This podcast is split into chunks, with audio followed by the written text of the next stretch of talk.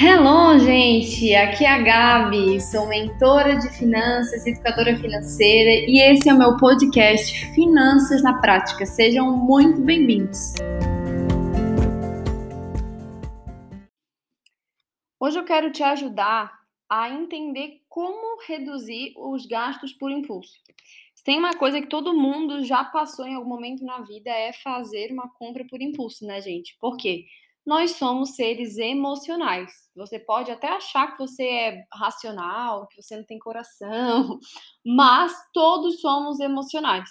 E se a gente não ficar atento, a gente pode se dar um golpe, vamos dizer assim, na nossa vida financeira e acabar prejudicando as nossas finanças, os nossos sonhos, nossos projetos, por impulsos que a gente tem de compra pensando no imediato, naquele desejo da gratificação instantânea, né?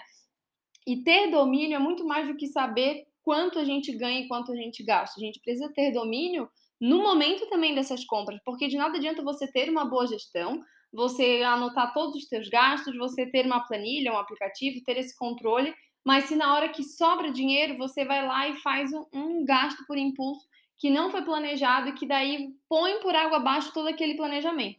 Entende? A gente precisa sofisticar esse entendimento. Por exemplo, muito mais do que saber quanto a gente ganha e quanto a gente gasta, é saber quanto é quando gasta, com o que você gasta, o porquê. E essa é a parte principal, o porquê você gasta. O porquê você está fazendo aquilo, aquela compra. Então, assim, para para pensar na última compra que você fez para você mesma. Qual foi a última coisa que tu comprou para ti?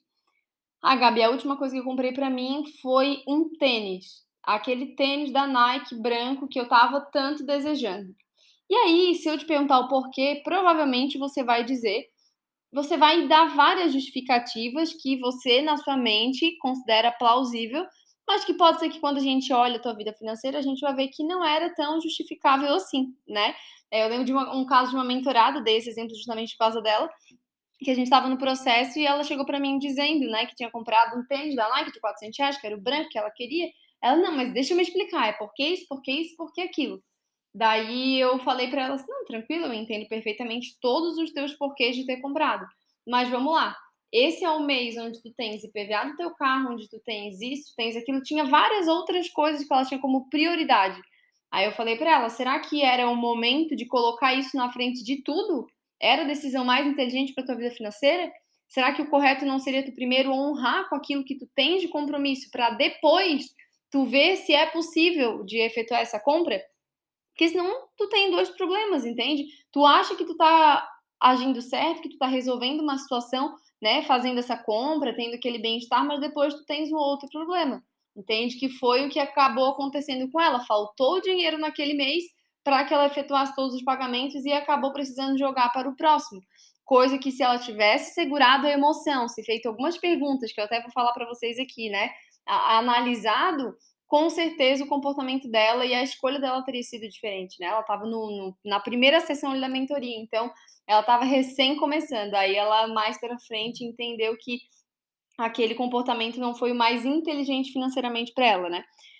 Toda vez que você for comprar alguma coisa, procura observar duas coisas, tá? Procura observar o teu sentimento naquela compra e procura observar qual é a motivação do teu coração em fazer aquela compra. Então, por exemplo, ela não queria comprar aquele tênis simplesmente porque era um, um tênis, porque era um objeto. Não, ela queria porque tinha uma motivação, tinha um sentimento por detrás daquela compra.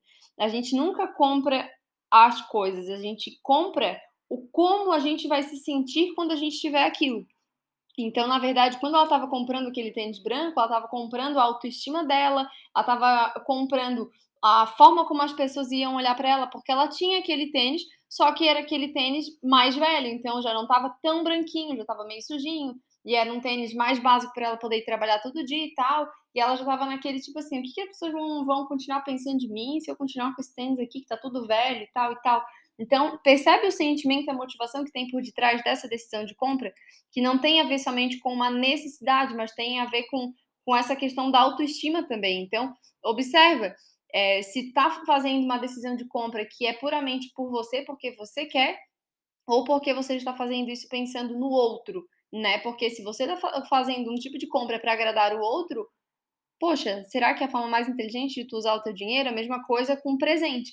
Tem muitas pessoas que compram um presente muito mais pensando no, no status, pensando no que o outro vai pensar, do que de fato o que realmente deve ser feito, sabe? Às vezes a pessoa nem poderia, você nem poderia comprar um presente tão caro assim, mas você quer pagar de status de que pode dar um presentão para essa amiga, para esse amigo no aniversário, não quer mostrar que não tá bem ou enfim, né, não tem intimidade para isso. E aí acaba não querendo se expor. Então, lembra que por trás de cada decisão de compra, uma, uma bolsa, uma blusinha, um tênis, um curso online, tudo que você for comprar sempre tem um sentimento, uma motivação por detrás. Se faça essas perguntas: qual é o sentimento que eu tenho que me faz desejar comprar isso?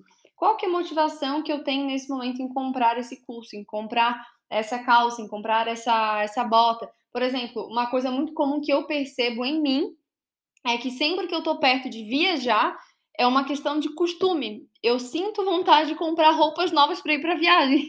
É um hábito tipo da minha família, assim. Meus pais sempre tiveram isso. É, desde pequeno, quando a gente ia fazer qualquer viagem, assim, é, isso era bem comum também. Isso era bem comum também na, no final de ano, aniversário. Então, sempre queria passar o Natal, Ano Novo com uma roupinha nova. Sempre queria estar no aniversário com uma roupinha nova. Então, percebe que isso obviamente, com consciência eu fui percebendo, mas muita gente vai comprando por impulso nesses momentos e se, se, justificando como eu mereço, né? Tipo, ah, mas é meu aniversário, eu mereço. Mas eu vou fazer uma viagem legal, poxa, se não tiver com roupa legal, como é que eu vou ficar as fotos? Como que eu vou me achar lá naquela viagem e tal? Então eu mereço comprar uma roupinha. Eu nem posso, mas vou lá e parcelo 50 mil vezes para ver como que dá, sabe? E aqui eu quero te trazer algumas dicas bem, bem, bem práticas, tá? Para te colocar no teu dia a dia quando tu for comprar alguma coisa justamente para evitar essas compras por impulso. Primeiro ponto, pode parecer óbvio, mas é real. Resista a esse impulso. Se tu teve uma vontade muito louca de comprar uma coisa naquele momento, respira fundo, segura a emoção e deixa para o próximo dia. Se realmente for algo necessário, se realmente tu quiser muito, tu vai voltar para comprar. Então, tem muitas pessoas que vêm com aquela desculpa assim: eu não passo raiva, eu passo cartão. Mas isso é uma imbecilidade, desculpa. Porque na hora que tu passa vontade, é que tu para para refletir se aquela compra é realmente necessária, se tu realmente quer aquilo. Eu me lembro que acho que foi um dia antes do meu casamento civil, eu queria muito uma roupa, né, para estar tá usando ali, um, um, vestido que eu tivesse bonita ali no dia e tal. De novo, aquela questão dali de entender o sentimento e a motivação por detrás da compra, né? E aí eu me lembro que eu fui numa loja aqui da minha cidade, provei vários vestidos e tal, e eu tinha provado um que nem tinha ficado tão bonito assim, mas era um vestido novo, mas era um vestido legal e tal. E aí naquela hora eu vi que não era bem, bem, bem aquilo que eu, que eu queria. E eu resisti, fiquei pensando nele, bem no fim depois eu olhei assim, cara, quer saber? Eu vou usar o mesmo vestido que eu usei no meu chá de panela, dane-se, vai ter a mesma foto, não quero saber, o vestido também é bonito, não preciso gastar com isso agora tô indo amanhã para minha lua de mel, tenho outras coisas pelo qual eu posso gastar esse dinheiro também.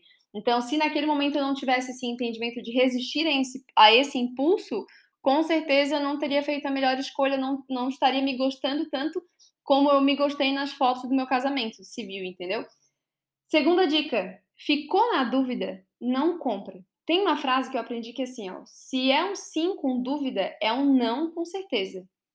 Um sim sem certeza é um não com certeza, porque assim, o sim ele é sempre óbvio. O sim é muito claro. Quando tu ama de paixão uma coisa, é muito claro. Tu não tem dúvida daquilo. O, o, eu tava falando com meu marido ontem, a gente chegou em casa e aí a gente foi entrar no elevador, a gente foi botar o pé no elevador e deu um barulhão assim. A gente, opa, na dúvida, vamos pela escada. Ainda bem que o nosso é no terceiro andar. E aí ele falou, lembrou de uma frase que o pai dele falava quando ele era criança: na dúvida, não tenha dúvida, né? Então, na dúvida, não tenha dúvida. Manda essa dúvida embora, porque não adianta. É melhor depois tu repensar, como eu falei. Então, o não sei é não, o talvez é não, o vou pensar é não, porque senão acontece justamente aquilo que já aconteceu comigo e com certeza contigo também, de fazer uma compra e quando chegar em casa tu vê que não tinha nada a ver com aquilo que tu queria, né? Terceira, experimente antes, se possível. Não vai no impulso, já vai lá e compra sem antes provar Eu sei que parece óbvio isso também, mas tem gente que vai lá, pega a roupa na mão e nem se dá o trabalho de provar, ou sapato, ou isso e aquilo, e bem no fim acaba não, não observando se aquilo realmente cai legal em você, né? Outra, outra dica, não leva dinheiro ou cartão se tu não tá indo para comprar nada.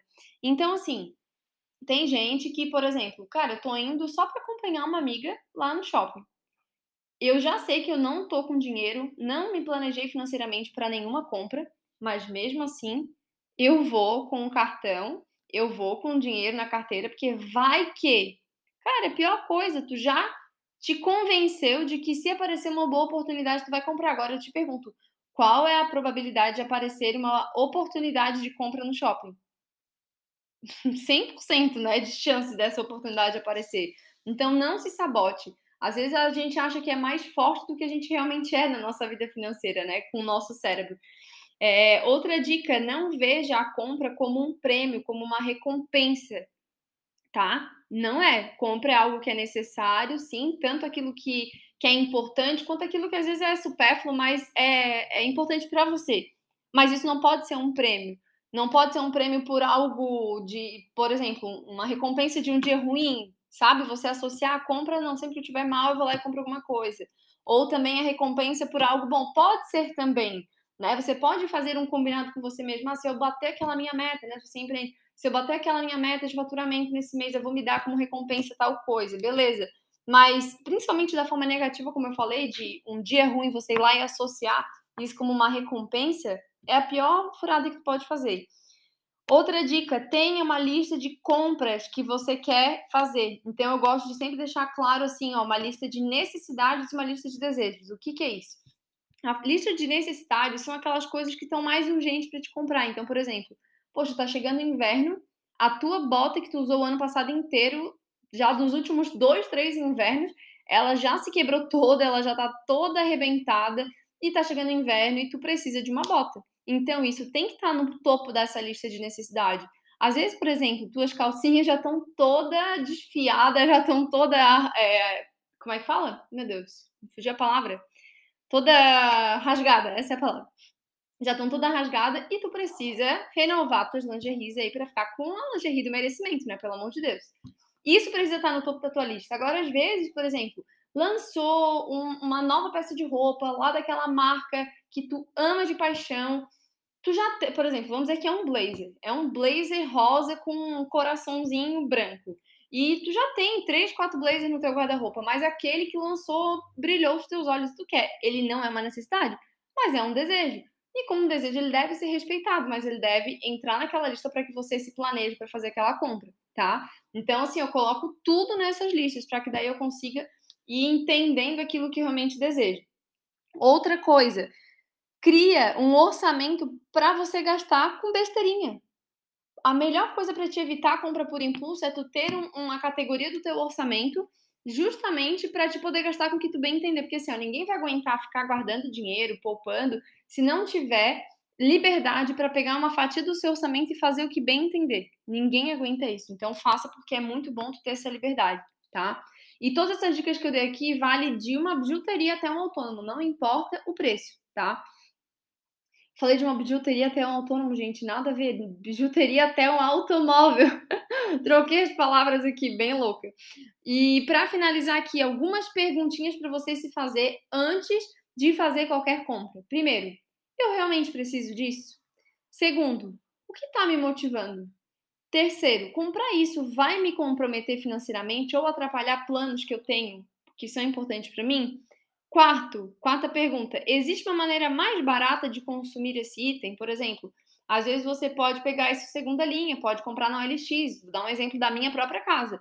A minha televisão é da OLX, o nosso sofá é da OLX, nossa geladeira é da OLX. que mais que foi? Acho que foi isso. Do que eu me lembro que meu notebook, eu estou aqui gravando, foi da OLX, o celular novo que eu comprei foi no OLX. Então, tem pessoas que acabam simplesmente nem parando para pensar nisso. Por exemplo, tenho uma geladeira que é aquelas in inverter ou a inversa, eu nunca sei como é que eu, como é que fala. Deixa eu ver. Inversa, acabei de olhar que estou gravando da cozinha. geladeira inversa, que é uma da Brastemp, super top e tal. Gente, uma geladeira dessa nova é em torno de 4 mil reais. A gente pagou R$ 1.700 nessa geladeira. E a mesma geladeira investe. Claro, eu não tirei o plástico dela, não, eu, ela não veio da, da loja para minha casa, mas ela supre as minhas necessidades. Então, assim, sempre se pergunte qual que é a forma, se existe uma forma mais em conta de você adquirir aquilo que você deseja, né? E também se perguntar se você já tem algo parecido, porque às vezes o pessoal acaba consumindo muitas coisas que já tem parado em casa. É, a, e essa dica ela vale até para a lista de supermercado, tá? Porque eu, por exemplo, já teve vezes no início do nosso casamento, gente no mercado, e eu não olhar o que tinha na dispensa, e bem no fim eu acabar trazendo coisas repetidas que eu já tinha em casa. Eu não precisava gastar aquele dinheiro naquele momento. Poxa, já tinha 5 quilos de arroz ali, já tinha 2 quilos de feijão, não precisava ter comprado mais, mas na minha cabeça eu achava que precisava. Porque a contabilidade mental nunca funciona, ela nunca é efetiva, tá? Então, eu espero que esse episódio possa te ajudar muito a você começar a reduzir essas compras por impulso. É, quanto mais consciência você tiver na tua decisão de compra, mais isso vai contribuir para uma saúde financeira, tá? Tu pode ter certeza disso.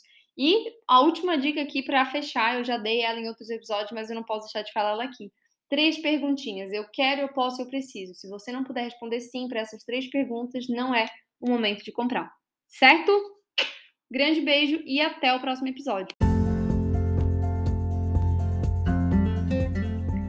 E se você curtiu esse podcast, continua aqui me acompanhando, me segue aqui no Spotify, porque toda semana vai ter conteúdo inédito aqui para vocês sobre como aplicar princípios de finanças na prática na sua vida. E não esquece também de me seguir lá no Instagram, @borgagabriela, que eu tô sempre compartilhando conteúdos, fazendo lives para poder te ensinar ainda mais sobre finanças de uma forma simples, leve e descomplicada.